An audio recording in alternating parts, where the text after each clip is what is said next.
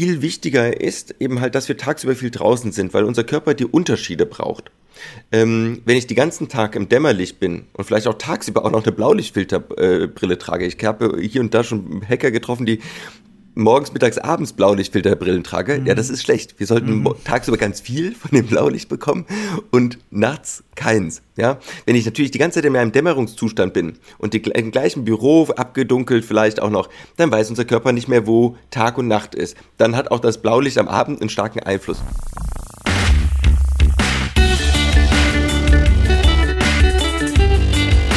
Die Heldenstunde, euer Podcast für ein gesundes und bewusstes Leben. Herzlich willkommen zur Heldenstunde. Es begrüßt dich dein Gastgeber Alexander Metzler. Schön, dass du wieder dabei bist. Mein heutiger Held in der Heldenstunde, er ist Schlafforscher. Er hat Biologie und Philosophie studiert. Er ist, wie ich gerade erfahren habe, mehrfacher Science Slam Gewinner. Er ist der Leiter des Swiss Sleep House im Universitätsspital Bern und er ist Autor des Buches Warum wir schlafen, das bereits in der dritten Auflage im Heine Verlag erschienen ist. Herzlich willkommen in der Heldenstunde Dr. Albrecht Forster. Hallo Alexander. Hallo Albrecht, schön, dass du dir die Zeit nimmst. Wir sprechen heute über das Thema Schlaf. Und ich habe gesehen, du hast Philosophie studiert. Ist Schlaf ein philosophisches Thema? Ich glaube, der Schlaf ist eines der ganz grundlegenden philosophischen Fragen, ähm, weil nur im Schlaf verlieren wir unser Bewusstsein auf natürliche Art und Weise und wir sind plötzlich weg. Und dann kommt eben diese klassische Frage, woher wissen wir überhaupt, dass das ganze Leben nicht einfach pure Illusion ist? Warum ist es nicht ein Traum? Und dann, oder auch die Frage, warum ist da überhaupt etwas und nichts, nichts? Ja, warum gibt es plötzlich jemanden, der diese Welt anschaut? Und das ist eigentlich auch der Grund, warum ich zum Schlaf gekommen bin. Ich wollte eigentlich gar nicht Schlafforscher werden. Ähm, ich wollte Bewusstseinsforscher werden. Ich wollte wissen, warum da etwas ist und wie das entsteht. Warum, ähm, welche Moleküle, welche Nervenzellen braucht es, damit da plötzlich sowas wie ein Bewusstsein emporflackert, das plötzlich fühlt, ähm, dass etwas schmeckt, dass das ein Wohlbefinden hat oder Angst empfindet. Und bin damals zum Center for Sleep and Consciousness nach Madison, Wisconsin gegangen und habe dort mit ähm, Giulio Tononi und Chiara Cirelli gearbeitet, sind beides ähm, mit die führenden Bewusstseins- und Schlafforscher der Welt. Also es gibt keinen, der mehr Nature- und Science-Publikationen im Bereich von Schlaf und Bewusstsein hat. Und ähm, dann habe ich dort gelernt, dass wir über den Schlaf auch nicht sehr viel wissen und bin dann beim Schlaf von Fruchtfliegen hängen geblieben. Der Schlaf von Fruchtfliegen, das hört sich sehr abenteuerlich an. Wie schläft denn eine Fruchtfliege? Ich würde eigentlich fast sagen, wie wir Menschen. Ähm, sie schläft so 400 bis 800 Minuten. Das kommt auch so ein bisschen drauf an, wie, wie das genetisch aussieht. Und auch bei uns Menschen hängt das ja von den Genen ab, wie lange, wie viel Schlaf wir brauchen. Es gibt auch, wenn man so eine ganze Fruchtfliegenpopulation sich anguckt, gibt es kurzschlafende Fruchtfliegen und langschlafende Fruchtfliegen. Und genau das sehen wir bei uns in der Bevölkerung auch. Es gibt geborene Kurzschläfer und geborene Langschläfer. Und das ist vor allem genetisch bedingt. Und die Fruchtfliegen brauchen den Schlaf auch für ihr Gehirn. Ähm, ich konnte damals in meinen eigenen Forschungen sehen, dass im Schlaf hm, die Synapsen zurückgestutzt werden, wie so ein schwäbischer Obstbaumschnitt. Und das ist ganz wichtig, damit die Verbindungen am nächsten Tag wieder austreiben können, neue Verbindungen äh, bilden können und dass es zur ähm, Gedächtnisbildung wieder weiterhin kommen kann. Also der Schlaf ist daher essentiell für jeden Organismus, der ein Nervensystem hat ähm, weil an diesem Nervensystem die ganze Zeit herumgeschraubt ist, wird, brauchen wir den Schlaf, um das Ganze wieder ins Gleichgewicht zu bringen. Und du betonst schon die Wichtigkeit des Schlafs fürs Gehirn. Umso erstaunlicher ist es ja, wie wenig Stellenwert das Thema Schlaf so in der allgemeinen Bevölkerung hat. Ne? Also ich habe immer so das Gefühl, und, und das war bei mir ja auch so, bevor ich mich intensiver mit dem Thema Schlaf auseinandergesetzt habe, bin ich halt abends irgendwann ins Bett gegangen, irgendwann eingeschlafen und morgens, wenn der Wecker geklingelt hat, bin ich aufgestanden. Ich habe dem nicht viel Bedeutung zugemessen. Und hast du das Gefühl, dass das in unserer modernen Informations- Technologiezeitalter, also wo ständig Sachen auf uns einprasseln, dass, dass dieses Problem der, der, der Nichtwahrnehmung der Wichtigkeit des Schlafs sogar noch zugenommen hat?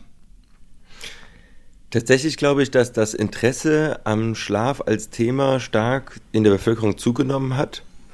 Hm, Im wissenschaftlichen und medizinischen Bereich sind wir da weit hinter dem öffentlichen Interesse zurück, leider. In meinem ganzen Biologiestudium gab es eine einzige Stunde zum Thema Schlaf, obwohl alle Tiere ähm, so ungefähr ein Drittel ihres Lebens, mal ein bisschen mehr, mal ein bisschen weniger, verschlafen. Und wir haben darüber nie etwas gelernt. Äh, in der Medizin sieht es ganz ähnlich aus. Wir haben Fachärzte für über 40 verschiedene Fachrichtungen, aber wir haben keinen Facharzt für Schlafmedizin. Schlafmedizin ist kein Fach, was an der Universität unseren Studenten und Studierenden ähm, gelehrt wird. Ähm, und wir haben zwar eine Zusatzqualifikation für Ärzte, um Schlafmedizin zu lernen. Das ist dann meistens sind das Lungenärzte, weil das größte Schnarch Schlafproblem Schnarchen mit Atemaussetzern ist. Aber wir haben eigentlich keinen Facharzt, der sich mit den verschiedenen Facetten des Schlafes gleichrangig auskennt. Ein Facharzt für Schlafmedizin müsste eigentlich Profi in ähm, Pneumologie sein, also für die Atemaussetzer. Er müsste für neurologische Ausfälle ähm, ähm, sich gut auskennen. Das ist vor allem das Restless-Legs-Syndrom, REM-Schlafverhaltensstörungen, Schlafwandeln, Epilepsie, das findet auch in der Nacht statt. Oder, äh, und er muss auch Psychiater sein, weil alle psychiatrischen Störungen mit einer Veränderung des Schlafes einhergehen und eine der Großgruppen der Schlaferkrankungen, die Insomnie, die Ein- und Durchschlafstörung, ähm, eben halt psychiatrischer Natur ist. Er sollte eigentlich auch ein bisschen Ahnung von Endokrinologie, also von den Hormonen haben, nicht nur wegen Melatonin, dem Schlafhormon, sondern eben halt auch wegen Schilddrüsenhormon, ähm, äh, Insulin, aber auch ähm, Grelin und Leptin, das sind äh, Hormone, die unser Hunger äh, regulieren. Und, und das haben wir leider nicht. Und das ist der Grund, warum viele Patienten in vielen Schlaflaboren nicht adäquat behandelt werden, weil sie nur durch die Brille des Pneumologen oder nur durch die Brille des Neurologen angeguckt werden. Ähm, das ist ein großes Defizit. Ähm, der, also der Schlaf hat ähm, ja in der medizinischen Versorgung ist es wirklich ein ganz kleines Nischenthema, obwohl ein Drittel der Bevölkerung von einer behandlungsbedürftigen Schlafstörung betroffen sind das war mir neu, dass das äh, gar nicht so ein weites Feld ist, wie ich mir das jetzt im, äh, vorgestellt habe. Man sieht ja immer mal wieder Reportagen oder Dokumentationen über Schlaflabore und da werden die Gehirnströme gemessen und da hängt so alles an dir dran und da habe ich gedacht, das wäre, das wäre richtig krass ausgebaut.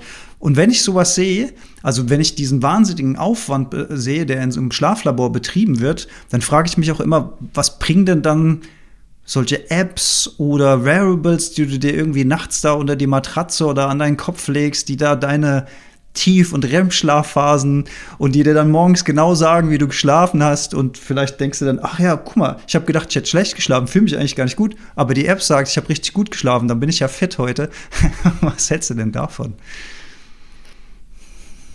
Es kommt immer ganz drauf an, was wir mit einer App oder mit einem Wearable bezwecken möchten. Was möchten wir messen?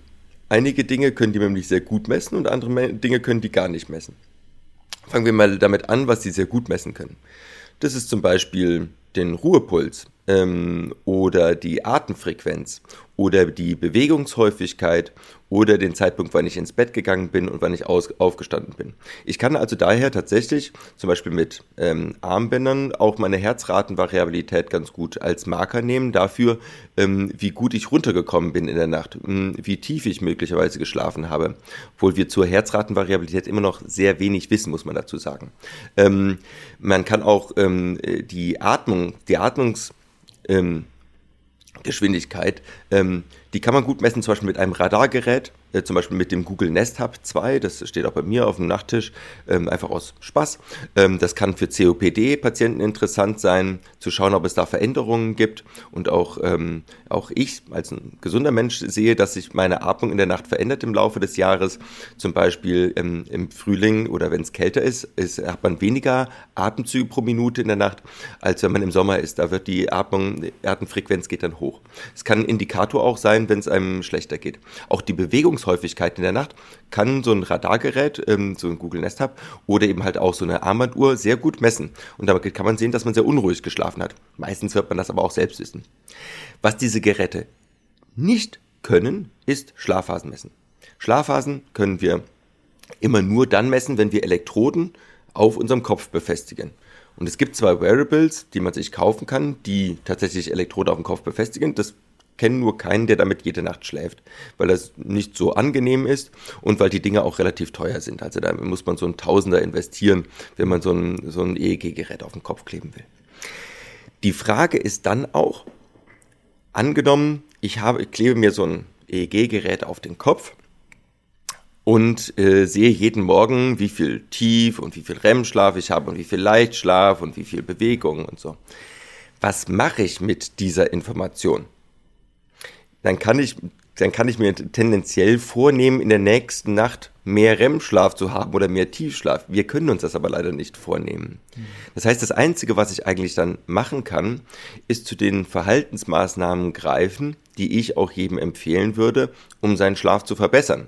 Aber zu denen würde ich sowieso jedem raten. Das heißt, die, das Wissen darüber, wie viel Prozent ich in Tiefschlaf oder Leichtschlaf verbracht habe, ist für den normalen Menschen komplett irrelevant. Ähm, es führt tatsächlich viel eher zu einer Schlafverunsicherung mhm. bei den allermeisten Menschen. Wir haben mittlerweile das Krank Krankheitsbild ähm, der Orthosomnie. Das sind Menschen, die probieren ganz richtig zu schlafen. Das ist so ein bisschen wie wenn sich jemand probiert, ganz richtig zu ernähren. Das kann auch zu gefährlichen Situationen führen. Daher empfehle ich es tatsächlich nicht, jede Nacht auf die Schlafstadien zu äh, schielen. Was ich jedem empfehle, was man mit diesen Trackern auch einüben kann, ist äh, regelmäßig ins Bett zu gehen, hm, mehr oder weniger ausreichend zu schlafen, obwohl das eigentlich auch jeder weiß, wie viel er braucht. Und das ist eben halt wie von Mensch zu Mensch verschieden. Hm, und, äh, und vor dem Schlafen einen guten Puffer einzubauen ähm, und runterzukommen. Es gibt noch zwei Geräte, die ich gerade vergessen habe, ähm, die auch was bringen. Hm, das eine ist ein Pulsoximeter äh, für den Finger. Ähm, äh, da gibt's zwei Geräte, es gibt den Aura Ring und den Circle Ring. Mhm. Tatsächlich ist aber nur der Circle Ring gut genug, um ähm, die ganze Zeit zu erkennen, wie häufig ich in der Nacht Atemaussetzer habe. Also ähm, das insbesondere mit Übergewicht und mit steigendem Alter wird das häufiger. Und ähm, mit so einem Ring kann ich Maßnahmen untersuchen in meinem alten, eigenen Verhalten, wie ich diese Atemaussetzer reduzieren kann. Wir haben nämlich weniger von diesen Atemaussetzern, wenn wir zum einen ähm, auf der Seite liegen. Ähm, daher ist die Rückenlage nicht immer die beste Schlaflage. Das wird auch immer wieder ähm, propagiert. Äh, zum Beispiel durch äh, die Videos von Liebscher und Pracht. Ich weiß nicht, wie die auf diesen Quatsch kommen, dass man nicht auf den Rücken, äh, dass man nur auf den Rücken schlafen soll. Das äh, entspricht allem, was wir in der Medizin ähm, wissen. Ähm, äh, man kann aber auch auf den Alkoholkonsum ähm, damit schauen, weil nach Alkohol schnarchen wir deutlich häufiger. Wir können ähm, aber auch Mahlzeiten haben ähm, einen Einfluss darauf, wie häufig wir schnarchen, aber auch, ob wir äh, tagsüber Sport gemacht haben oder ob wir erkältet sind oder ob wir rauchen. Also wir haben äh, es mit diesen Verhaltensmaßnahmen ganz stark in der Hand, ähm, wie wir nachts schlafen. Und mit so einem Ring kann man dann schauen, wie häufig sind diese Atemaussätze in der Nacht und dann gegebenenfalls einen Arzt aussuchen, wenn das zu viele sind. Es gibt noch eine letzte App, die ich jetzt ganz interessant finde, die jetzt gerade auf den Markt kommt. Hm, das ist eine App von, äh, die heißt Snorfox. Hm, man kann ähm, mit der herausfinden, ob das eigene Schnarchen gefährlich ist.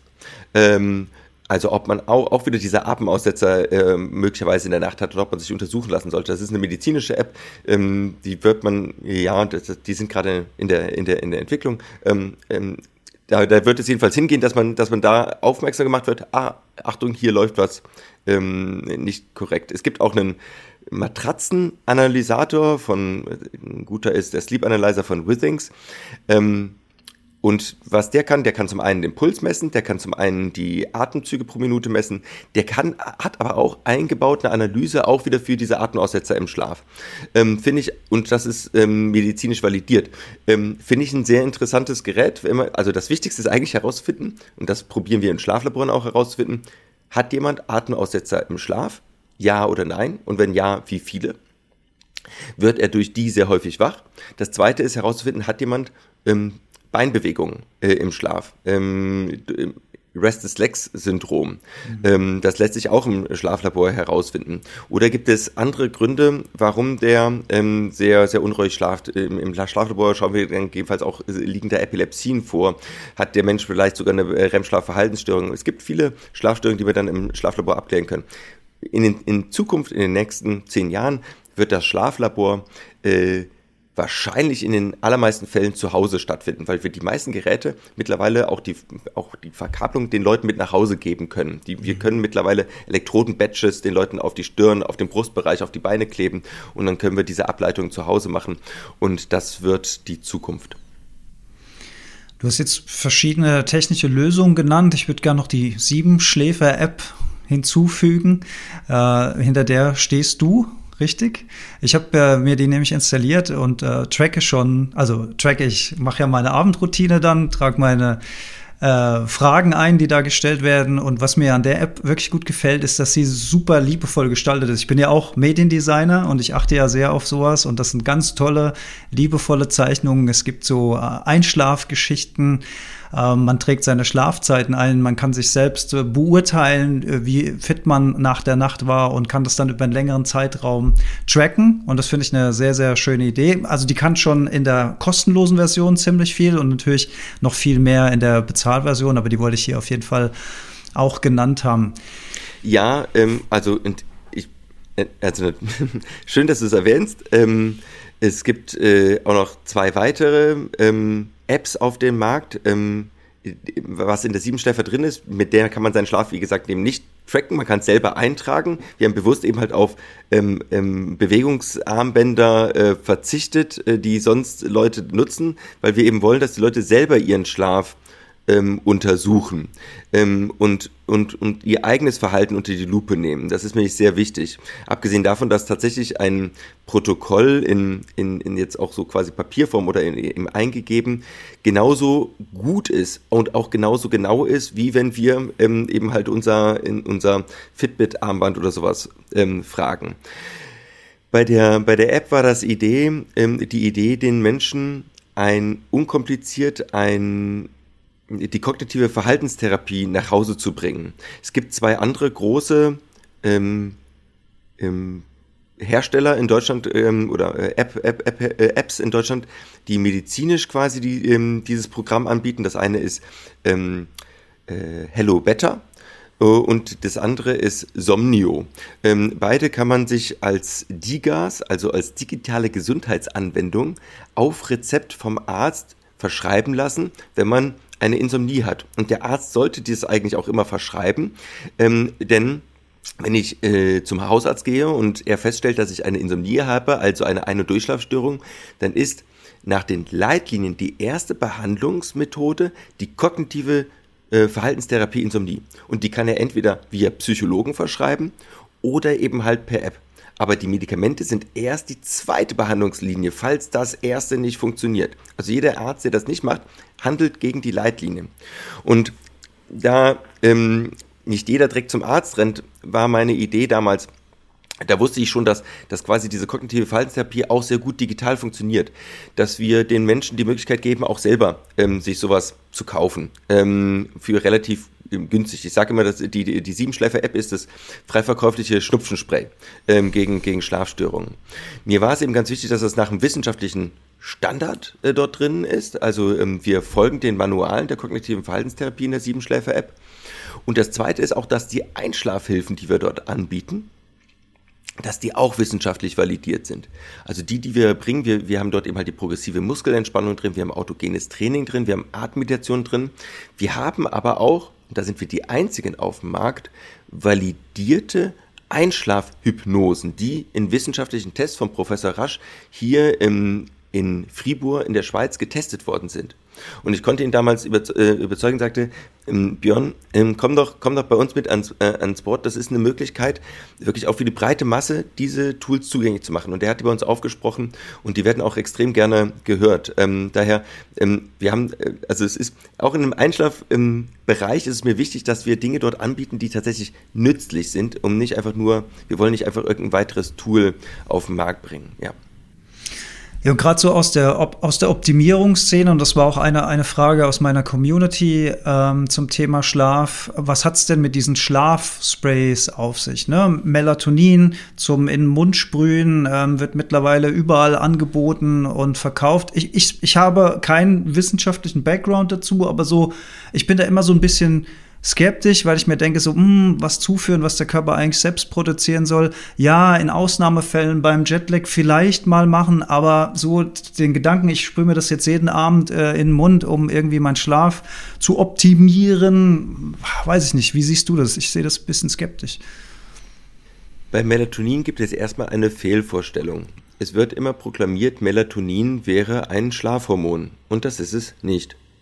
Melatonin ist ein Dunkelheitshormon. Es sagt dem Körper, dass draußen Dunkelheit ist, genauso wie, der, wie das Licht am Morgen dem Körper sagt, dass draußen Tag ist. Wir können mit dem Melatonin den Körper gar nicht in den Schlaf wiegen. Das ist ein zeitsynchronisierendes äh, chemisches Signal, um allen Körperzellen zu sagen, wie viel Uhr es ist, nicht was sie tun sollen. Als, Gegen, als Beispiel zum Beispiel bei allen Tieren ist Melatonin nachts hoch. Nager sind nachtaktiv.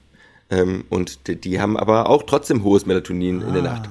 Mhm. Katzen sind, ähm, äh, sind dämmerungsaktiv vor allem. Auch bei denen ist Melatonin nachts äh, hoch. Ähm, es ist total egal, was für eine Aktivität ein Tier hat. Melatonin sagt, den Körper ist dafür da, dass die Körperzellen äh, im gleichen Rhythmus bleiben. Mhm. Es ist ähm, es ist, darum ist es beim Jetlag so sinnvoll. Mit Melatonin führe ich nicht, schaffe ich es nicht, dass jemand direkt einschläft, sondern ich schaffe es, seinen Körper langsam immer stärker an den Tag-Nacht-Rhythmus zu bringen, so dieser Tag-Nacht-Rhythmus aus dem Gleichgewicht gebracht worden ist.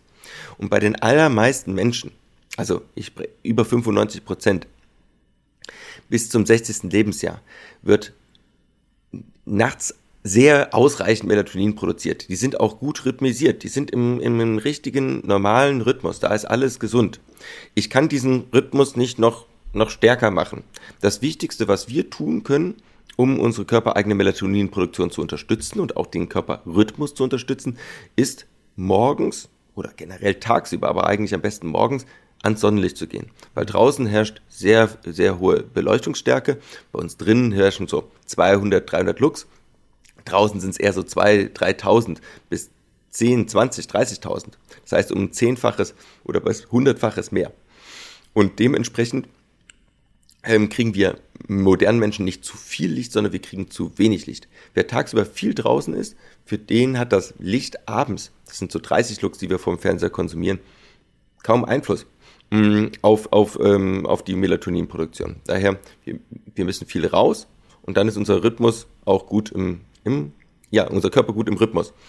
Genauso wichtig ist, dass wir mehr oder weniger regelmäßig essen. Das tut nicht nur unser Magen gut, es eicht auch unsere Körperuhren ein. Und daher, Melatonin ist kein Einschlafspray, sondern es ist ein Dunkelheitshormonspray. Und wenn ich Melatonin zur falschen Uhrzeit nehme, dann kann ich dem Körper einen hm, chemischen Jetlag zufügen. Ja, ähm, daher, ja, es ist eben halt ähm, frei verfügbar, ähm, aber ähm, es mehr als Placebo bringt es bei vielen Menschen ähm, nicht. Würdest du vielleicht sogar sagen, dass das künstliche Zuführen eines Stoffes sich dann eher negativ auf die eigene Produktion auswirken könnte oder spielt das in dem Zusammenhang keine Rolle? Das geht aus den Forschungen, die es zu dem Thema gibt, eigentlich nicht hervor. Mhm. Ähm, es gibt äh, nicht so viele Nebenwirkungen und ähm, es mir ist nicht bekannt, dass die körpereigene Produktion nachlässt. Ich würde es trotzdem nicht machen. Es hat gar keinen Sinn. Es ist, also, ähm, das mhm. ist, also, ja, diesen, äh, etwas, etwas, ein Signal zu verstärken, was sowieso schon sehr stark im Körper da ist, ist, ist unsinnig. Und du hast gerade gesagt, das fand ich interessant, weil das widerspricht ein bisschen der Philosophie aus der Biohacker-Szene, in der ich mich so bewege, dass das ähm, Restlicht vom Fernseher gar nicht so viel zu tun hat. Also da speziell jetzt mal der Blaulichtanteil von den elektronischen Endgeräten, da siehst du gar keine kritische Masse an, an blauem Licht, das irgendwie so die Chronologie des Systems irgendwie verwirrt.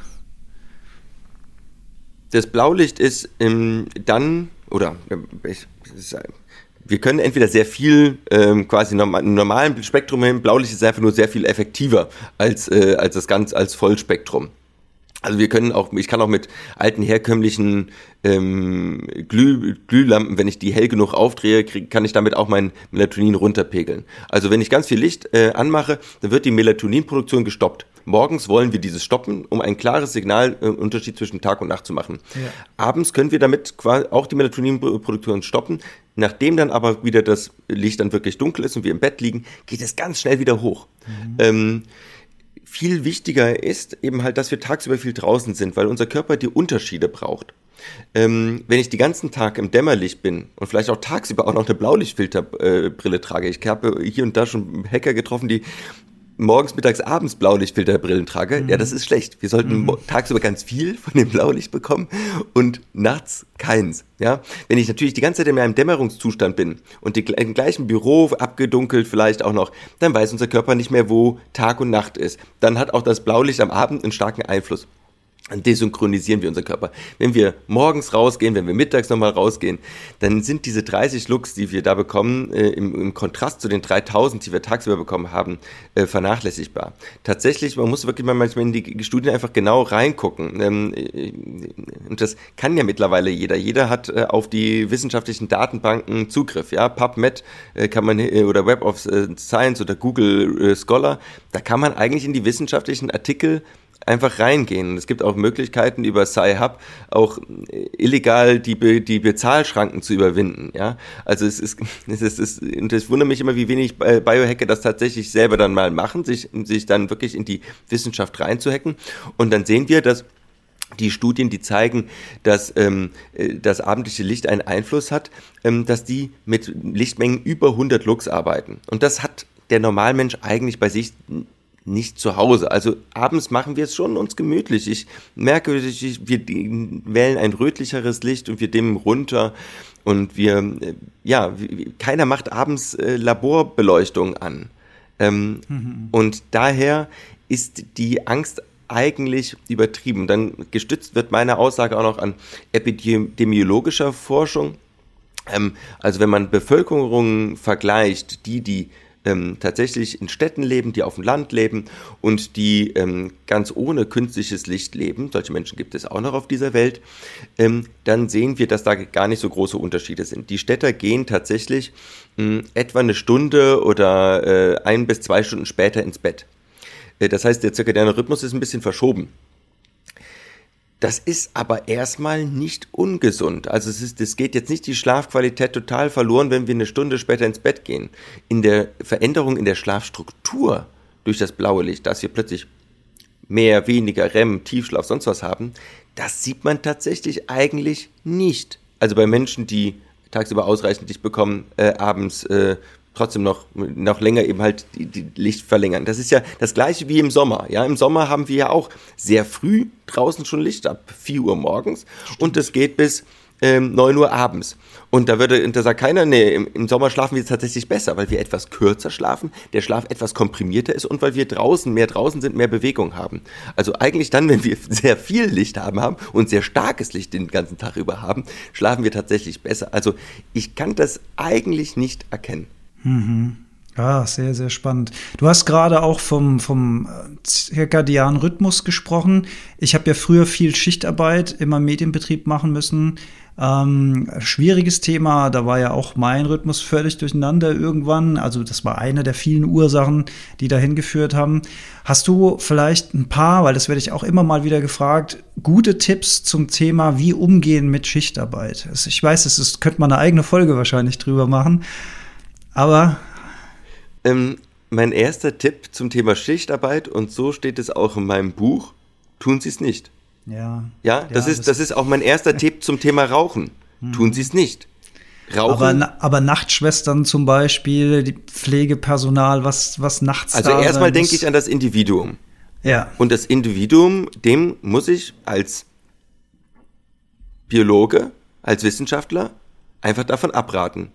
Ja, das ist, äh, wie ich jemanden abraten würde, ohne Maske in der Kohlemine zu arbeiten. Ähm, ja. Würde ich sagen, hey, wenn Ihnen dieser Schutz nicht angeboten wird, dann tun Sie es nicht.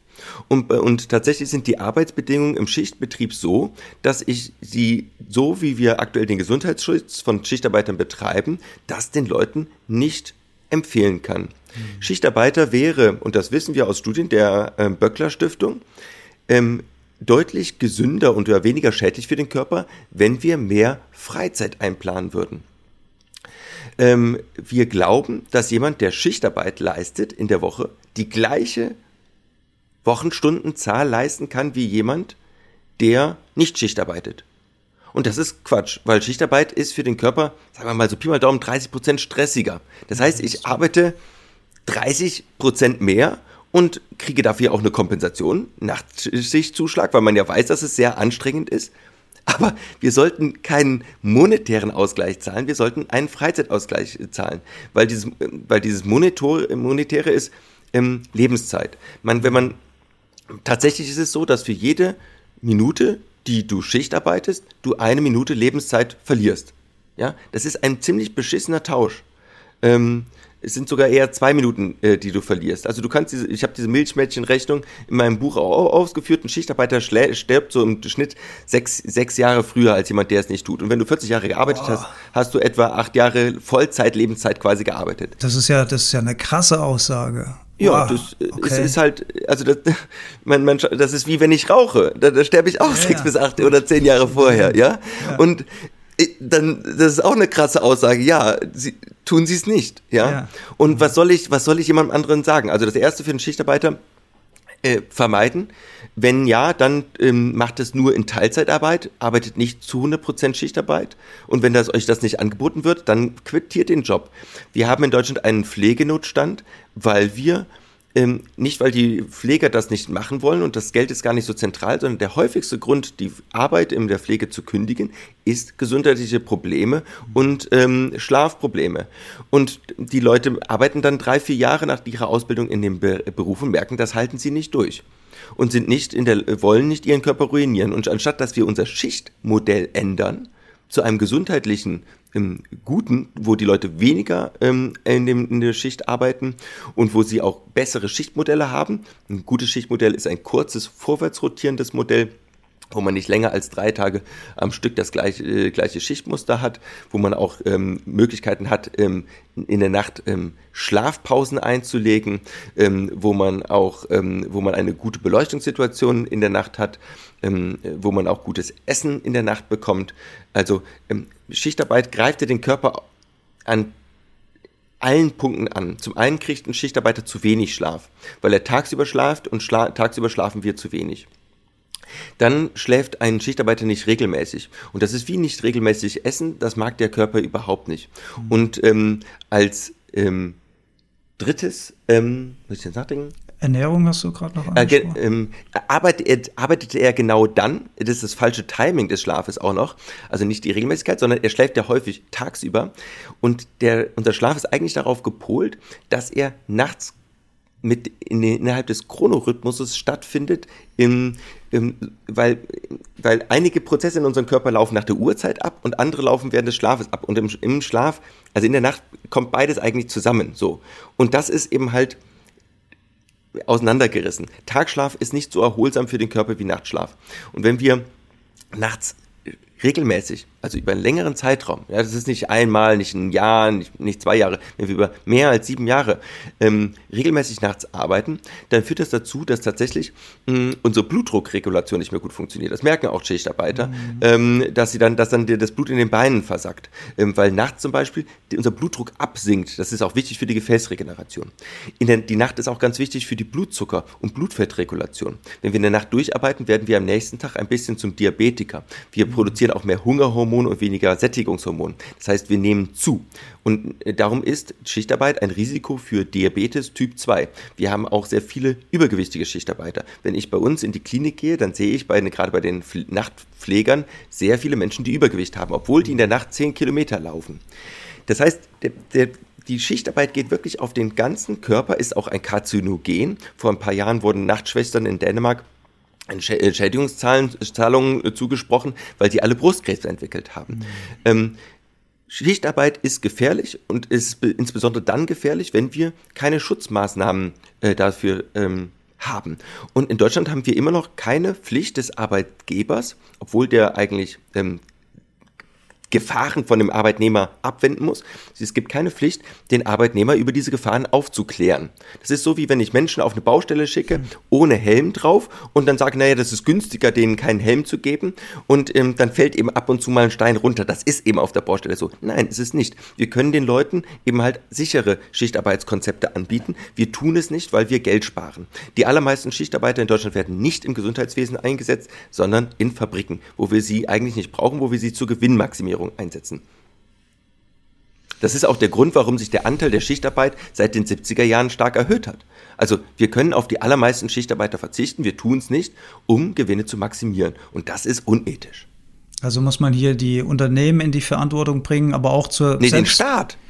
Den Staat, dass der das Natürlich. reguliert bei also, den Unternehmen. Ja. Wir haben, wir haben, wir haben Sicherheits, wir haben Sicherheitskonzepte ähm, für zum Beispiel Radiologen. Ja, die dürfen nur so und so viel Strahlung abbekommen. Und wenn die mehr als diese Strahlung abbekommen haben in ihrem Leben, dann dürfen die nicht mehr als Radiologe arbeiten. Bei Schichtarbeit haben wir das nicht. Jemand darf sein ganzes Leben lang Schichtarbeit arbeiten, obwohl das genauso ist. Ich bin dafür, dass es, dass es verpflichtende Sicherheitsmaßnahmen gibt für, für Unternehmen und dass es auch schlichtweg verboten ist, einfach zur Gewinnmaximierung Leute nachts arbeiten zu lassen. Nein, hm. das, ähm, also war, warum wird der Gesetzgeber nicht tätig? Und immer wenn ich über dieses Thema ähm, spreche, haben die Leute immer Angst, ja, da müssten wir ja das ganze System umstellen. Ja, aber das System ist das Problem. Mhm. Der, Arbeit, der, der Arbeitgeber, der wird, das, der wird das ausnutzen bis zum Ende, solange der Staat nicht äh, Schranken einzieht. Aber wir haben seit den 70er Jahren eine Krankheit, die nach einer Berufsform genannt ist. Wir haben das Schichtarbeitersyndrom. Ja? Mhm. Und das ist ein, ein Krankheitsbild. Und anstatt diese Form der Arbeit zu ändern, ähm, ja, äh, schreiben wir die Leute krank. Das ist doch, das ist doch Quatsch. Wir machen Leute krank durch uns diese Arbeit. Das geht doch nicht. Ja. Auch du, also wenn du sagst, dass du eben halt Depressionen hattest, das ist etwas, was sehr häufig ist. Wir verdoppeln, wir mehr als verdoppeln das Risiko von Schichtarbeitern an einer Depression zur Erkrankung. Wie kann man das denn sehenden Auges zulassen? Verdoppeln sogar. Ja, ja. okay. Ja.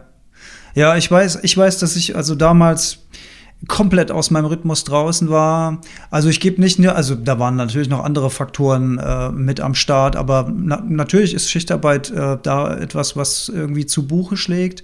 Und bei mir war das ja so, ähm, und das war ja äh, damals das Thema, was ich dir auch vorgeschlagen habe, zu viel Schlaf. Also ich hatte immer so das Gefühl, dass ich zu viel geschlafen habe. Also ich war natürlich müde durch die depressive Erkrankung. Ähm, dann wusste ich am Anfang noch nicht, dass das Schlaf in dem Fall eigentlich, also viel Schlaf dann eher abtrüglich ist, die, die, diesem Krankheitsbild gegenüber. Also habe ich diesem Schlafbedürfnis sehr stark nachgegeben, habe viel geschlafen und ich hatte immer so das Gefühl, je mehr ich geschlafen habe, desto müder bin ich geworden. Das hat dann irgendwann dazu geführt, dass ich einfach tagsüber den ganzen Tag mega, mega müde war, super schlecht nachts geschlafen habe, ne, drei, vier Uhr aufwach, Gedankenkarussell ging los, hellwach, todmüde, trotzdem hellwach. Also ein, ein Wahnsinn war das. Wir, wir reden ja viel über, die Leute kriegen zu wenig Schlaf. Was passiert denn tatsächlich, wenn man zu viel schläft im Körper und im Geist? Genau, das ist so ein Mythos, der durch die, der in den Medien drinsteckt, dass das größte Problem unserer Gesellschaft zu wenig Schlaf sei äh, ja, die Krankheit, das Risiko für Krankheiten aller Art nimmt zu, wenn wir wenig, wenn wir, je weniger wir schlafen. Also wir sehen, das ist so eine, aber eine U-verteilte Kurve. Also die, am gesündesten sind die Menschen, die zwischen sechs bis acht Stunden schlafen. Ähm, am krankesten sind aber die Menschen, die über acht, neun, zehn, elf Stunden schlafen mitunter, weil die Erkrankungen haben, die sie so lange ins Bett bringt. Das, das ist Korrelation und ähm, äh, Kausalität, das ist immer so ein, so ein bisschen ein Problem. Mhm. Henne-Ei. Henne-Ei. Ja. Aber man kann nicht einfach sagen, nee, je mehr du schläfst, desto besser. Das ist nicht so. Mhm. Es kommt nämlich beim Schlaf ganz klar nicht nur auf die ähm, Quantität an, sondern eben halt auch auf die Qualität. Bei der Depression ähm, ist, das ein, ist das ein Beispiel, ähm, die Depression, das hat mal der Leiter der Psychiatrie in Freiburg gesagt und das äh, in Tübingen und ich bin ihm dankbar für diesen Aussatz, Depression ist die Krankheit der Losigkeit, der Freudlosigkeit, der Antriebslosigkeit, der Mutlosigkeit. Ähm, nichts hat Sinnlosigkeit. Ähm, nichts hat mehr Sinn und auch Schlaflosigkeit. Mhm. Also wir, wir können hängen es überall dran und es funktioniert. Es ist ähm, und das ist und damit verstehen wir es auch besser. Es ist auch auch auch Trauerlosigkeit. Es ist nicht unbedingt, dass du die ganze Zeit weinst, sondern es macht nee, einfach alles gar nichts mehr irgendwann. Es ist einfach nichts. Ja. Ja der Sinnlosigkeit. Es hat einfach gar keinen Sinn. Und wenn nichts mehr Sinn hat, dann hat es auch gar keinen Sinn mehr aufzustehen. Und wir ziehen uns dann, wir wollen auch keine Freunde mehr treffen. Ja, so Soziallosigkeit. Mhm. Und dann ziehen wir uns, ja, ähm, Rhythmuslosigkeit vielleicht auch noch. Wir ziehen uns in den Bereich zurück, der unser Privates ist. Ähm, wir wollen ja gar keinen mehr sehen. Und dann liegt man und dann geht man in sein eigenes Zimmer ähm, und, und legt sich da aufs Bett. Man hat ja, ist ja auch antriebslos. auch Antriebslosigkeit. Antriebslosigkeit. Ja. ja. Und, und liegt dann da herum und ähm, wartet, dass es besser wird. Ähm, diese, das, das Schlimme ist, die Depression tut alles, ähm, die, die, die veranlasst sich zu einem Verhalten, was genau das Gegenteil ist von dem, was du eigentlich tun musstest. Mhm. Ja? Die Depression veranlasst dich dazu, ins, dich ins Bett zu legen, du müsstest aber am besten aufstehen. Die hm. Depression veranlasst dich, ähm, alle Rollläden runterzumachen, du müsstest aber eigentlich an die Sonne. Sie veranlasst dich, Abschied von deinen, all deinen Freunden, Bekannten zu nehmen und, äh, und unsozial zu sein, obwohl du genau das eigentlich brauchst. Man kann sich nicht selber aus der Depression hin, herausziehen. Und das ist das, ich glaube, das ist das richtig Gemeine an dieser Krankheit, weil dass sie gegen einen arbeitet. Ähm, und, und ja, wenn wir eben halt so lange im Schlaf, im Bett liegen, das ist dann schnell 10, 12, 14 Stunden durchaus, dann liegen wir irgendwann eigentlich wach im Bett. Je länger wir im Bett liegen, desto dünner wird unser Schlaf, desto fragmentierter wird unser Schlaf. Wir haben dann Lücken, in denen wälzen wir uns hin und her, in denen grübeln wir. Ähm, wir verlieren auch diesen Rhythmus, der sehr, sehr wichtig ist für alle, für auch für die Stoffproduktion. Ja, wir bewegen uns dann auch weniger und unser Körper verliert dann das oben und unten. Und darum äh, eine der ähm, Formen der Depression, die am stärksten ähm, assoziiert sind mit Licht und, und Tageslänge, ist die Seasonal Affective Disorder, ja, ähm, saisonale Depression, auch Winterdepression genannt. Das klingt Oder immer Herbst, so, das geht ja schon zu früher vorbei. Gibt's das ist auch, ja. ja. Ähm, mhm. das ist dann, wenn wir zu wenig Sonnenlicht haben, zu viel Antrieb äh, von draußen. Wir brauchen nämlich tagsüber Aktivität, um nachts eben halt schlafen zu können. Und ähm, daher ähm, rate, also wenn ich von Patienten höre, die mehr als zehn Stunden im Bett liegen oder mehr als neun Stunden im Bett liegen, denen empfehle ich erstmal, die Bettzeit zu, zu minimieren. Also das ist auch das äh, Effektivste, was erstmal gegen äh, Durchschlafstörungen ähm, hilft, eben halt die Zeit, die wir im Bett liegen, mh, auf das zu beschränken, was wir normalerweise in, innerhalb von 24 Stunden überhaupt an Schlaf bekommen. Und ähm, weil Menschen, die mit äh, einer Durchlaufstörung haben, häufig probieren, diesen Schlaf noch irgendwie so einzukeschern. So, ich bekomme, habe schon eine Schlafausbeute nur von sechs Stunden, wenn ich zehn Stunden im Bett liege. Okay, ich probiere elf Stunden zu liegen, dann kriege ich vielleicht sechs Stunden und zehn Minuten noch mhm. irgendwie. Und dann wird der Schlaf eigentlich viel brüchiger und fragmentierter. Und den würden wir dann erstmal bitten, okay, statt zehn Stunden liegst du nur noch sechs Stunden im Bett, also von Mitternacht bis sechs Uhr morgens. Und das ist die einzige Zeit in dem Bett. Und das ist, äh, das ist äh, eine einfache Anweisung, aber sehr schwer durchzuführen, aber sie führt sehr schnell zu einer starken Verbesserung des Schlafes, weil je weniger wir schlafen, desto tiefer schlafen wir, desto zusammenhängender, höhere Schlafeffizienz schlafen, äh, schlafen wir.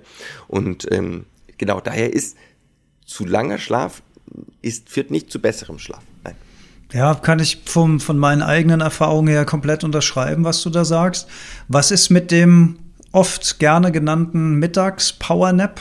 Was hältst du davon?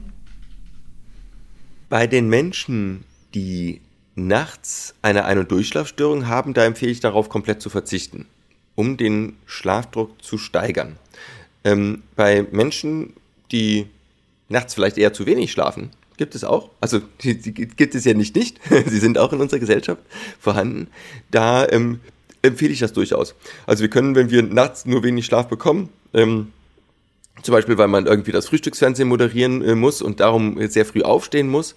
Man kann aber, aber nicht beliebig früher ins Bett gehen. Den empfehle ich quasi, morgens das Frühstücksfernsehen ähm, zu machen und dann nachmittags eine Stunde oder zwei ähm, zu schlafen. Also ein bisschen so wie die spanische Siesta. Mhm. Ähm, ja, da hat man auch, äh, um die kühlen Morgens- und Abendstunden zu nutzen, schläft man in der Nacht relativ wenig. Man geht erst um, um elf ins Bett, steht aber schon um, um 4 Uhr auf und hat dann eben halt nur fünf Stunden Schlaf. Und um das zu äh, kompensieren, nutzt man dann immer noch mal die heiße Mittagszeit, um mal zwei Stunden zu schlafen. Wir können durchaus ähm, den Schlaf in zwei, zwei Teile splitten. Mhm. Aber für jemanden mit einer Durchschlafstörung empfehle ich auf den Mittagsschlaf zu verzichten oder ihn sehr kurz zu halten. Also ein Powernap ist ja nur 15 Minuten und geht nur in die Leichtschlafphasen. Meine Freundin ist, äh, meine Lebensgefährtin ist Spanierin und äh, bin ich öfter mal in Spanien, aber ich habe das Gefühl, da gibt es auch die Mittagssiesta, findet so gar nicht mehr statt. Ne? Da so die, die, die Wirklichkeit hat Spanien eingeholt und da wird durch. Klimaanlagen, würde ich sagen. Das auch, ja, ähm, äh, weil wir mit, mittlerweile können wir eben halt, kann man eben halt den ganzen Tag so arbeiten, aber wenn es eben halt äh, draußen 35 Grad, äh, also und auch drinnen 35 Grad hat, dann ist das eben halt nicht möglich. Also daher, ähm, dadurch, dass wir moderne Klimaanlagen haben, wird das, wird das weniger, ja. Du hast ganz am Anfang gesagt, jeder weiß ja relativ schnell, wie viel Schlaf er braucht. Aber tatsächlich war die meistgestellteste Frage in meiner Community war, wie kriege ich denn überhaupt raus, wie viel Schlaf ich individuell brauche? Also scheinbar ist da eine, eine starke Verunsicherung, weil es geistern ja auch immer mal wieder verschiedene Zahlen durch. Ja, das Welt. ist, weil eben halt Menschen, ähm, die unseriös sind, ähm, sagen, jeder sollte, braucht acht Stunden Schlaf oder siebeneinhalb oder sonst irgendwas. Und äh, genauso wie ich, es gibt keine T-Shirt-Größe für alle, ja. Also der, der, der Durchschnittsmensch braucht M bis L. Und damit mache ich den Durchschnittsmenschen auch glücklich. Aber ganz viele Menschen, die S haben, mache ich damit unglücklich und ganz viele Menschen, die XL haben, mache ich damit auch sehr, sehr unglücklich. Schöner Vergleich, ähm, ja. So.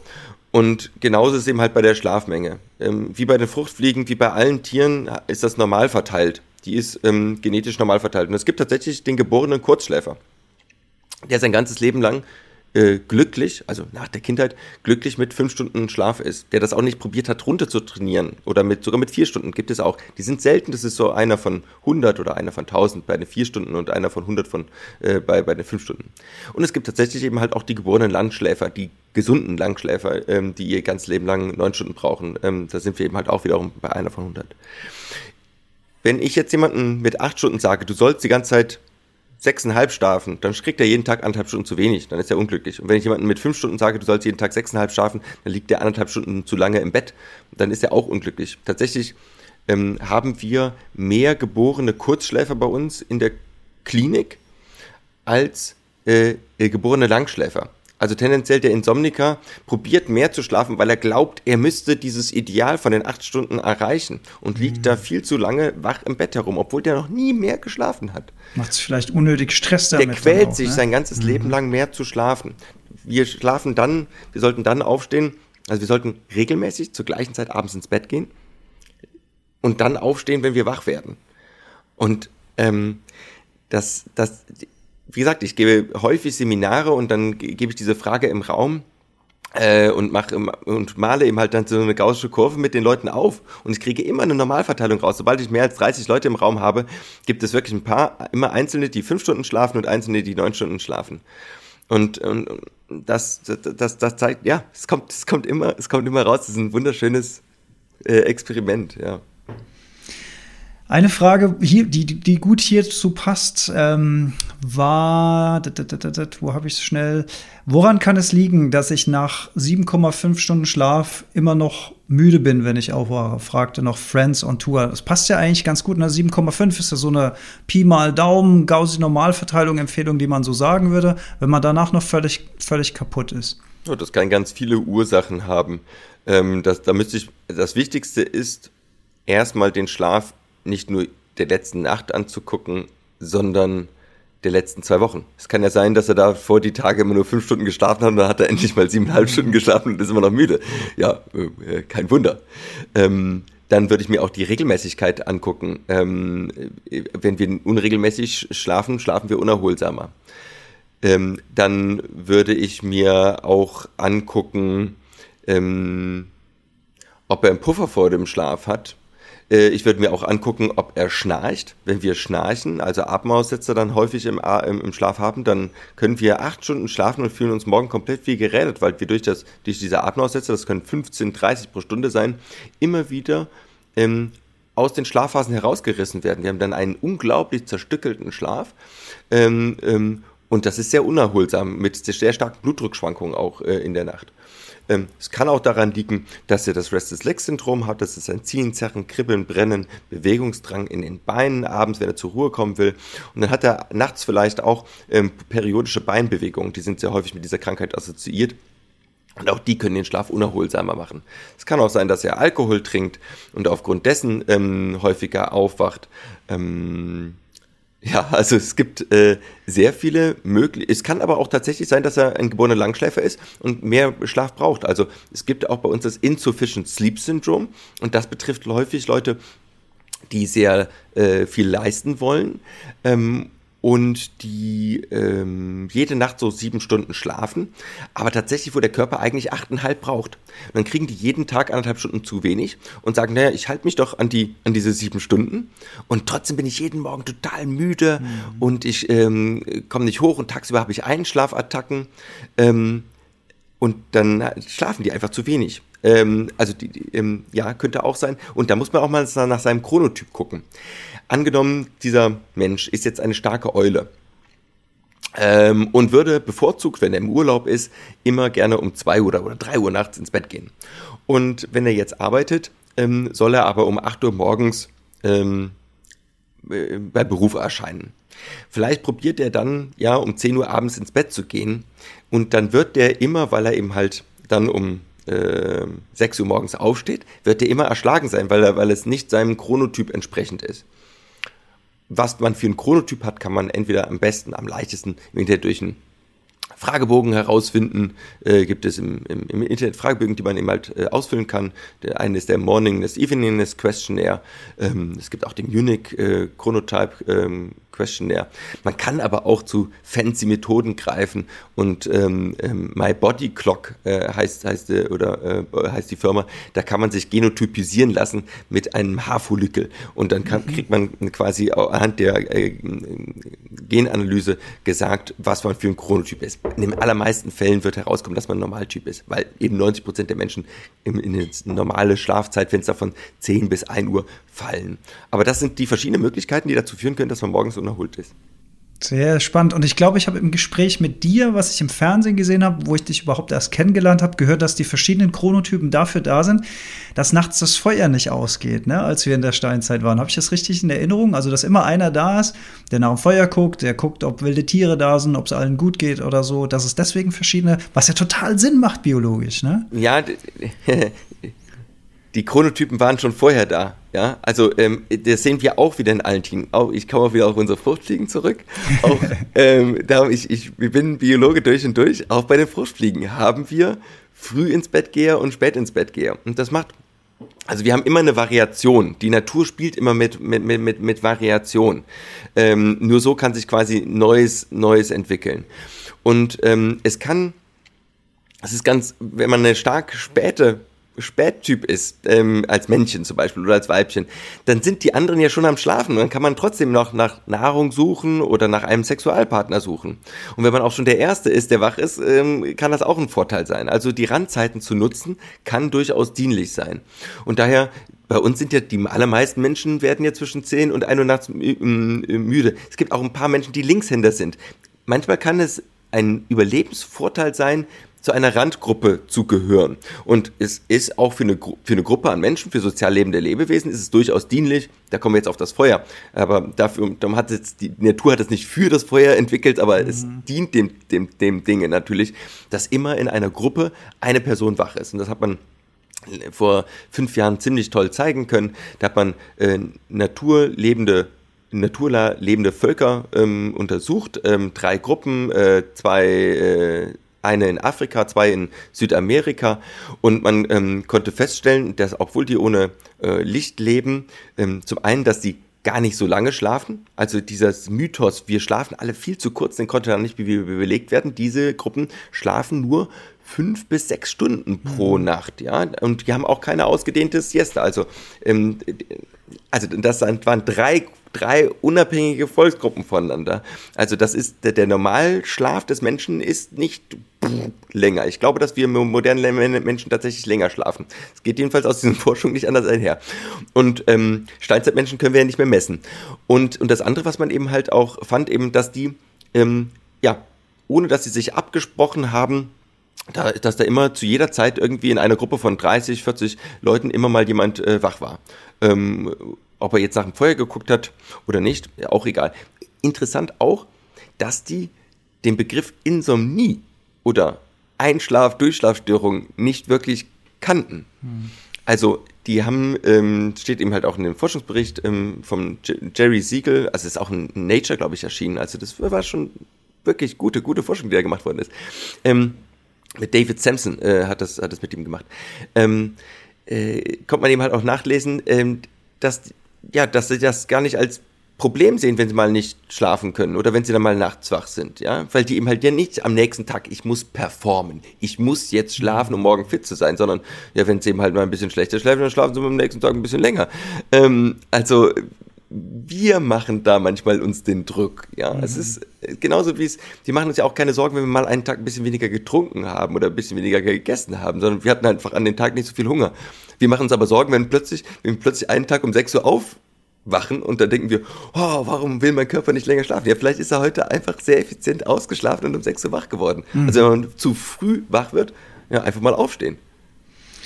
Aber das finde ich ein schönes ja, positives Schlusswort zu dem Thema, ne? Optimierung und wie das sich alles so zu laufen hat. Vielleicht ein bisschen spielerischer, ein bisschen lockerer mit den Sachen umgehen, beobachten, gucken, tracken, möglicherweise aufschreiben, sich ein bisschen bewusster werden und ich glaube, dann können wir schon ziemlich viel für unsere Schlafoptimierung machen. So jedenfalls war so mein Eindruck, aber ich fand es total super von dir, wie du das nochmal dargelegt hast und die, wie wir die verschiedenen Aspekte da durchgegangen sind.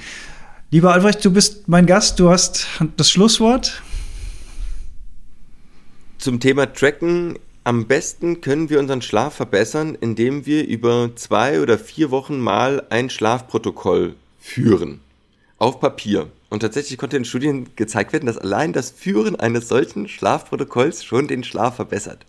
Daher kann ich, das ist eine sehr günstige Form des Sleep Trackings. Es ist aber mit die beste. Wir, wir können ähm, mit kaum einer App so gut den Schlaf taggen. Äh, also mit, im Zusammenhang führen mit den verschiedenen Einflussfaktoren. Der Schlaf hat sehr viele Einflussfaktoren.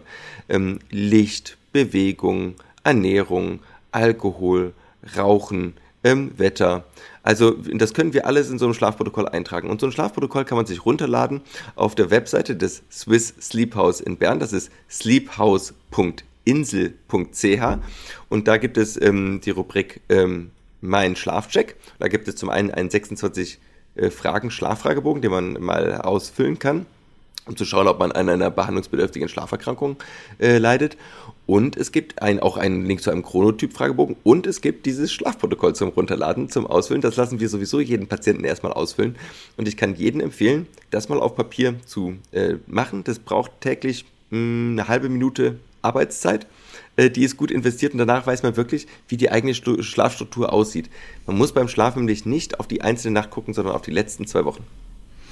Also die Links, die packe ich auf jeden Fall in die Shownotes, genau wie deine Webseite warumwirschlafen.de.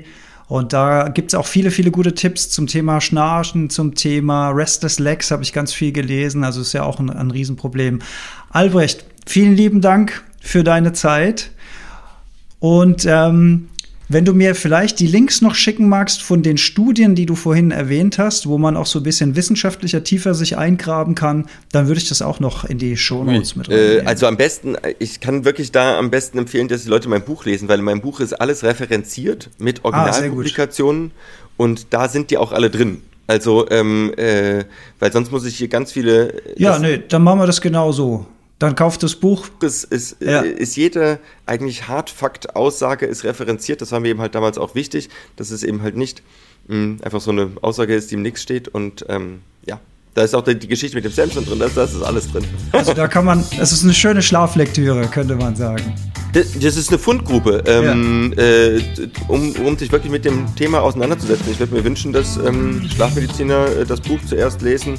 Ähm, dann haben sie viel, viel Hintergrundwissen ähm, gelernt, ähm, aber das gilt auch für jeden anderen Menschen. Also dadurch weiß man mehr über den Schlaf und ähm, es ist einfach geschrieben.